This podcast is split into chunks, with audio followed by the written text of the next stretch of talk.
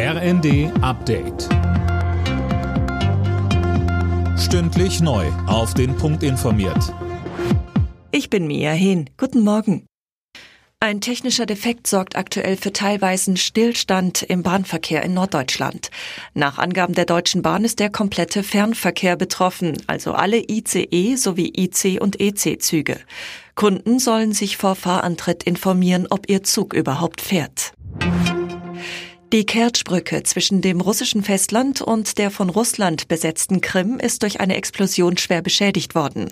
Russische Behörden gehen davon aus, dass eine Autobombe explodiert ist. Tim Britztrup. Auf Videos sind brennende Tankwaggons eines Güterzugs zu sehen, außerdem schwere Schäden an dem Bauwerk. Für Russlands Präsident Putin und seine Invasionsarmee ist das ein weiterer schwerer Rückschlag. Die Brücke ist nicht nur von symbolischer Bedeutung, über sie wird auch jede Menge militärische Ausrüstung transportiert. Die Ukraine hatte deswegen schon länger darüber nachgedacht, die Brücke zu zerstören. Putin hatte für den Fall mit Angriffen auf die ukrainische Hauptstadt Kiew gedroht. Das ganze Wochenende über tagt die Expertenkommission zur Gaspreisbremse. Übermorgen sollen die Ergebnisse vorgestellt werden.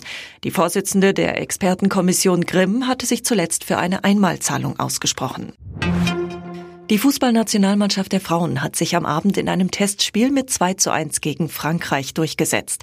Die Wiederauflage des EM-Halbfinals galt als erster Test für die Weltmeisterschaft im kommenden Jahr. Die beiden deutschen Treffer erzielte Kapitänin Alexandra Popp.